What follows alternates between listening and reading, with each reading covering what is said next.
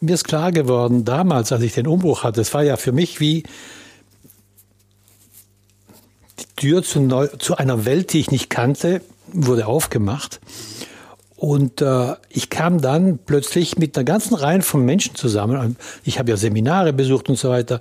Da kam ich mit einer ganzen Reihe von Menschen zusammen, die mich faszinierten. Mit denen konnte ich über Sachen sprechen, die mich interessierten. Und diese anderen Leute ödeten mich an mit ihren, mit ihren Themen. Das war mir so oberflächlich, so, so, das interessiert mich nicht. Und ich kann mich erinnern an einige Personen, mit denen, ich fand das so faszinierend, mit denen zu sprechen. Also Leute zu finden, die auch da unterwegs waren. Und ähm, mir ist klar, dass ich da sehr extrem war. Ich habe die einen jetzt gefunden und gesucht oder besser gefunden und mit dem war ich begeistert. Und die anderen habe ich links leben lassen. Die haben mich nicht mehr interessiert. Die habe ich einfach gelassen. Ich kann mich erinnern, ich war im Tennisclub, da war immer mit Leuten gespielt und so weiter. Ja, ich habe noch. Ich, ich habe ich hab so vieles fallen lassen, was ich vorher gemacht habe, was mir im Nachhinein äh, schon leid getan hat.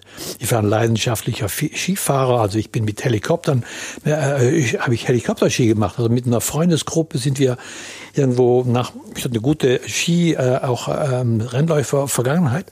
Und dann sind wir mit einem Helikopter auf die Spitzen da irgendwo in, in Italien, zwischen Italien und Frankreich, hoch und im Tiefschnee runtergefahren. Es war fantastisch.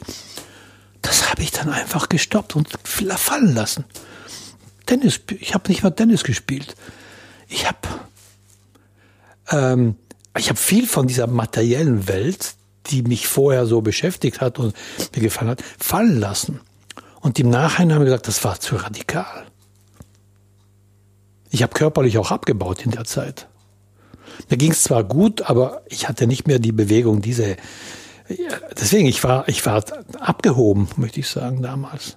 Und da habe ich dann jahrelang äh, nicht mit, eigentlich mich hauptsächlich nur mit mir beschäftigt. Wer bin ich? Was bewegt mich? Ähm, was ist denn da dahinter? Das ganze Leben, was ist denn da dahinter, hinter diesem dahin vegetieren, möchte ich fast sagen. Das ist doch, das ist doch was ist viel mehr dahinter. Seitdem bin ich, seitdem bin ich unterwegs. Ich habe dann Meilensteine. Ich habe ganz stark spirituelle Bewegungen oder äh, ähm, Situationen gesucht. Eine war, also ich habe, da waren bestimmt drei Etappen, habe ich ein, äh, ein, ein, paar von äh, spirituellen Lehrern befunden. Die haben mir erstmal Aufklärung gegeben über vieles in dieser Welt. Über Astrologie übrigens. Das war die Psychosynthese astrologisch umgesetzt. Das war eine Etappe, die mich sehr wichtig war, für mich sehr wichtig war, um etwas mehr über mich zu erfahren. Es ging mal nicht so über Astrologie, sondern um die Psychosynthese, die darin verpackt war.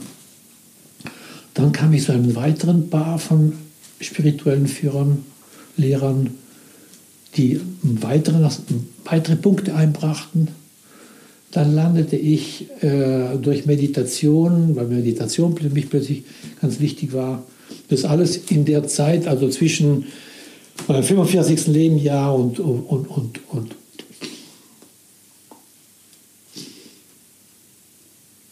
das war in relativ kurzer Zeit, in, in, in drei, drei, vier Jahren war das. Diese zwei. Ja, dann kam ich, dann zog ich nach Hannover das war ja dann auch eine, ein ganz neues Umfeld.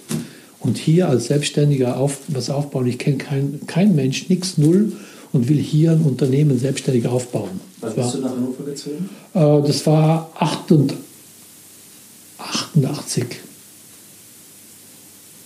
88, denke ich, Mitte 88. Mhm.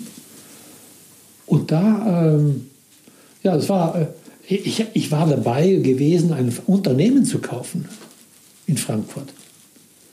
Äh, also ich habe in dem Augenblick habe ich auch groß gedacht und irgendwie auch sehr leichtsinnig gedacht, denke ich. Ich hatte da ein Ehepaar kennengelernt. Das war auch das war ein Highlight für mich. Ein Ehepaar, spirituell hoch, also hoch, hoch entwickelt, ähm, die das Unternehmen unter diesen Gesichtspunkten auch führten. Das war so mein, mein Traum, so ein Unternehmen zu führen, wo Menschen sich wohlfühlen, wo, ähm, ja, wo die Leute Schlange stehen, um, um angestellt zu werden, weil's, weil das ein, ein, ein Arbeitsklima ist und eine Freiheit und ein Umgang miteinander, eine Selbstentwicklung ganz enorm. Und ich habe mit den Leuten da zusammengearbeitet, erstmal in Mailand in der Zeit. Was für, was für ein Unternehmen war das? Das war ein mittelständisches Unternehmen, ähm, das Heizsysteme verkauft hat. Mhm. Robur war der Name. Robur? Robur, Robur. R-O-B-U-R. Mhm. Zwei ganz, ganz, ein Ehepaar, ganz liebe Menschen. Da habe ich auch, wir verstanden uns einfach so toll. Und äh, da haben wir uns so gut verstanden und er hatte eine Krise in, in, in seiner deutschen Vertretung in Frankfurt. Ähm, und da habe ich gesagt, oh, mit denen will ich zusammenarbeiten. Und habe angeboten, dieses Unternehmen in Deutschland zu kaufen. Also nicht irgendwie als, als Filial oder was, Leiter äh, Einzelredner zu kaufen. Und wir hatten das fast abgeschlossen, bis auf fast alles. Ich kann mich erinnern, ich war in Frankfurt bei dieser Firma, um mich da umzusehen und so weiter. Wir sprachen am Telefon und da war ein kleiner Punkt, und das ging um die Abfindung des alten Geschäftsführers. Da sagte er, das muss ich bezahlen. Da ich, nee, die Abfindung eines alten Geschäftsführers, das kann ich nicht bezahlen. Das muss er bezahlen. Gut, auf diesen Punkt haben wir uns nicht einigen können, also ist das Ganze geplatzt. Ich, ich, wollte nach Frankfurt ziehen damals, deswegen hatte ich ja mein Haus aufgelöst, in, außerhalb von Mailand irgendwo, wo ich vor einem Jahr gelebt hatte. Und da das geplatzt war, bin ich dann nach Hannover, weil ich inzwischen Karin, die jetzige Frau, kennengelernt hatte. Und so kam ich in Hannover an. War kein Plan, nichts. Es war nur so, ich war da. Und bin mit dem Auto voller Zeug angekommen, das war's. Wo, bei, bei ihr? Bei ihr erstmal, dann habe ich eine eigene Wohnung gefunden, dann äh, bin ich wieder zu ihr gezogen und dann habe ich Nee, ne, ne. ich war eine Zeit lang bei ihr, dann habe ich eine eigene Wohnung gefunden und dann habe ich eine andere Wohnung gefunden und dann haben wir da, habe ich das Büro auch in dem Haus gemacht, in, in, in Kleefeld, in, in Hannover. Tolle Zeit ne? und ich hatte noch Reserven von meinem Geld, von der Abfindung und und und. Und äh, naja, und das ging dann so langsam zur Neige. Und da habe ich dann, und das, ist ein Highlight, ein Tieflight, aber in der Zeit habe ich äh, große Angst gehabt, irgendwie, wie geht's, wie geht's denn weiter? Irgendwann war dieser Leichtsinn aus dem Kopf weg, dann holte mich die Materie ein, auch weil die Reserven so langsam am Schwinden waren. Ich habe dann noch mal ein paar gute Gegenstände verkauft, noch mal ein bisschen äh, Sauerstoff geatmet und dann hier haben wir hier auch gekauft und Darlehen aufgenommen und das war eine Zeit, wo ich innerlich große Sorgen hatte, wie geht's. Also da mit meinem ganzen spirituellen Überbau äh, und Materie ist ja nicht so wichtig. Plötzlich holte mich die Materie ein und da war ich dann sehr, ähm, das waren tiefe Schmerzen, die ich da hatte. Auf höchstem Niveau habe ich, da, hab ich da gelitten. Wahnsinn. Ich hatte immer genug zum Leben, aber ich hatte Angst, es reicht nicht. Ich habe Karin kennengelernt, das war auch so ein, so ein interessanter Punkt, das war eigentlich auch ein Highlight. Ich war, das war äh, am 7, 87. 87 war es. Ich war in Mailand, aber schon in meiner High-Phase. Ich war am, am, Ja, ich hatte gekündigt, war am Gehen und zwei Tage nachdem ich. Äh, Zwei Tage nachdem ich das Unternehmen verlassen habe, hatte ich einen Workshop mich angemeldet in Worpswede, von Mailand aus, in Worpswede Unternehmenskultur.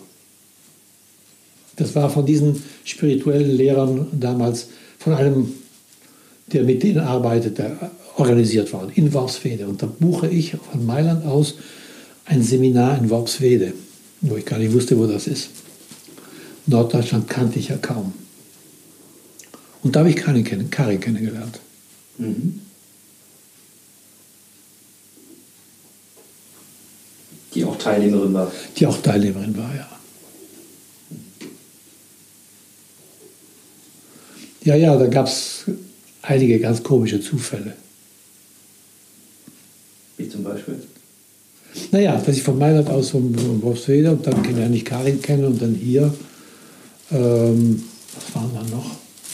Wie wir zu diesem Haus gekommen sind, ist auch so ein komischer Zufall. Aber das wird jetzt rausführen. Aber das ist auch so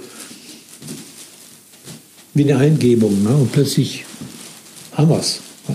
Das war eigentlich nur eine Vorstellung. Ja, es war eine Zeit, in der ich, äh, sagen wir mal, mit, mit, einerseits in den Wolken war mit dem Kopf. Ja, und in der Zeit, da noch ein Highlight war, ich bin in, eine, in die TM-Bewegung eingetreten. TM heißt Transzendentale Meditation. Maharishi Mahesh Yogi war der große Meister, der ähm, indischer Meister, der dann nach den Westen gezogen ist, erst USA und dann irgendwo in Holland. Und in der Bewegung war ich dann auch und da habe ich gedacht, wow, da finde ich das, was ich suche. Mhm. Da war ich dann zehn Jahre oder sowas. Habe meditiert auf Teufel komm raus, äh, 15 Jahre lang, denke ich, war das. Nee, äh, äh, ja. Also auch so von Ende der 80er? Ende, das war, das war nein, von 90 bis 2000 ungefähr, war das in zehn Jahren. Und dann habe ich gemerkt, nee, das ist ja eine Sekte. Also es ist nicht, ist nicht eine echte Sekte, das gibt es immer noch, aber es ist nicht eine echte Sekte. Äh, also da wird man nicht, also nicht wie Scientology, aber trotzdem, ähm, es ist eine gewisse Gehirnwäsche da, na, wo viele dann drin stecken bleiben. Aber ich habe dann die Kurve gekriegt, Karin war auch dabei, sie war immer etwas widerwillig. Äh, ich war äh, total überzeugt, habe da auch komische Sachen mitgemacht, irgendwie so eine Kampagne in Holland, in Unternehmen irgendwie. Äh, da da, da, da ging es darum, äh, da, da gab es so das yogische Fliegen, das sogenannte yogische Fliegen war eine weiterentwickelte Form der Meditation.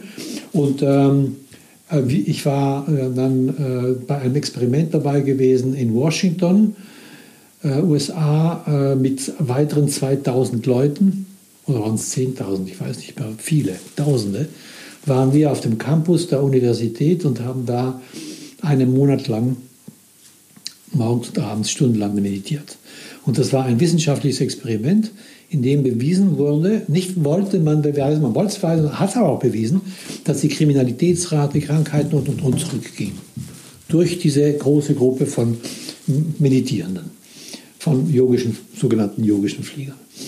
Ähm, und bis heute ist das ein Beweis, wissenschaftlicher Beweis, was Meditation bewirken kann.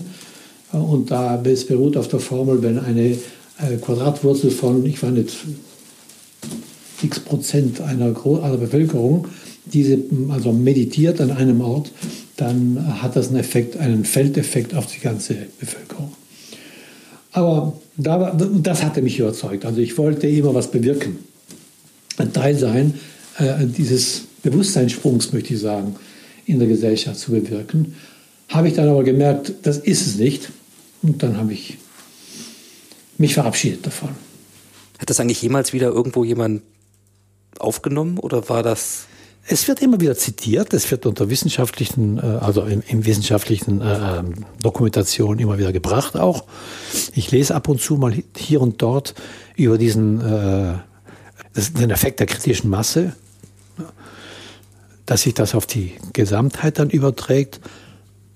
Aber äh, für mich ist das irgendwie wie abgehakt. Also das war, das wie eine, so eine Jugendding. Die Sekte ja, auch diese Bewegung hatte ja sogar eine politische Partei entwickelt.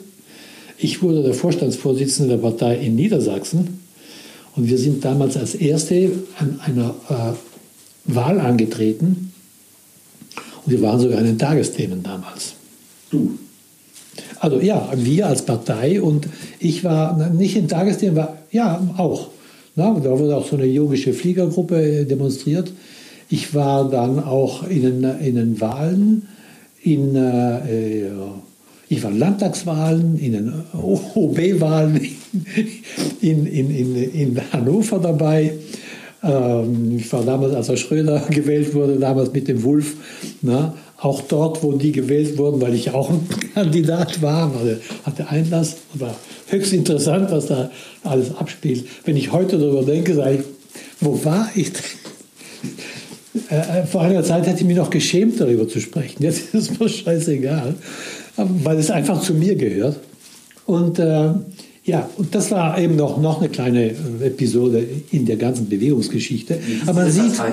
bitte, Wie hieß die Partei? die Naturgesetzpartei. Ja, kenn ich. Und, äh, aber das zeigt, äh, also mir zeigt es eben, wie engagiert ich war, dass aus dieser sag mal, Welt der Separation wir in eine Welt des Interbeing kommen. Und dass da Meditation und solche Techniken ganz, ganz wichtig sind, um das auch zu bewirken. Aber mir war nicht klar, wie weit entfernt das von der Gesellschaft war in dem Augenblick. Und ähm, aber ich wurde dann vernünftig, A, weil ich dann immer mehr auch durch Informationen über den Maharishi Mahesh Yogi herausbefand, der spricht so, aber lebt anders. Und da war für mich Botschafter und Bo Botschaft, Bote und Botschaft waren nicht mehr in Einklang zu bringen. Und dann habe ich den, ihm und die ganze TM über, über Bord geworfen. Da hat er mich enttäuscht. Ich habe mich so engagiert und die sind so, das ist, das ist nicht sauber. Und mit dem kann ich mich nicht verbinden mehr. Also weg davon. Ich habe auch nicht mehr die Meditation und das ganze Programm, da habe ich auch Geld dafür bezahlt, einiges, ne? alles über Bord geworfen. Das benutze ich nicht mehr. Wann war das? Das habe ich dann in Anfang der 2000er, Anfang 2000. Und, äh, aber ich habe viel gelernt da. Ich habe ganz viel über die vedische Wissenschaft gelernt. Also das, das Fernöst, also östliches Wissen, äh, ganz ursprüngliches Wissen aus den Veden, aus der vedischen Tradition. Ähm, das habe ich immer noch und das habe ich dann wieder, nachdem ich alles über Bord geworfen habe, das habe ich wieder zurückgeholt. Weil ich gesagt habe, nein, das ist ja Wissen, das hat nichts mit dem Maharishi zu tun. Der hat das gelehrt, der hat das auch sauber gelehrt eigentlich. Ähm, deswegen habe ich mal das wieder geholt. Es hat mich sehr bereichert. Ist ein Teil von mir und prägt mich auch. Gut, das war jetzt eine Etappe, wo, aber es zeigt auch, für mich war dieser, dieser Aspekt, ne, dieser Bewusstseinswandel ein ganz so zentraler Punkt und meine Highlights, sag mal, äh, äh, haben alle damit zu tun einfach.